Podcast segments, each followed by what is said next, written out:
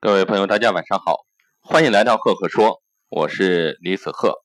好久没有给各位分享管理小故事了，那今天晚上呢，继续给大家分享一个管理小故事，叫做牵着蜗牛去散步。如何享受过程？牵着蜗牛去散步。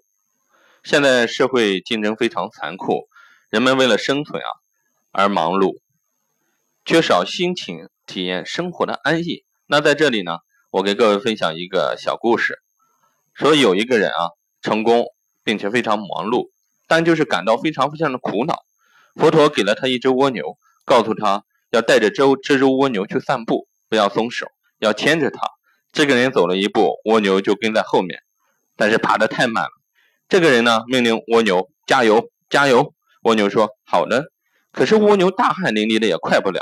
这个人实在没办法，观察周围的树，发现这些树的品种啊各不相同，叶子呢也长得不一样，树上还有各种鸟在叽叽喳喳的叫，鸟呢也是不同的品种。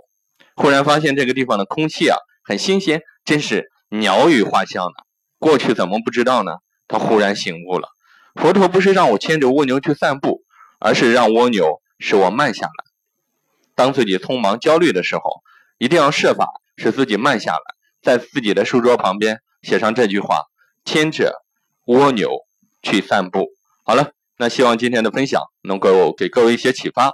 如果你喜欢我的分享呢，欢迎关注，也欢迎关注我的微信公众号“李子鹤木子李木星子赫赫有名的鹤”。那如果你有任何心态方面的问题呢，管理相关的问题啊，也可以给我留言或者私信，我们多多交流。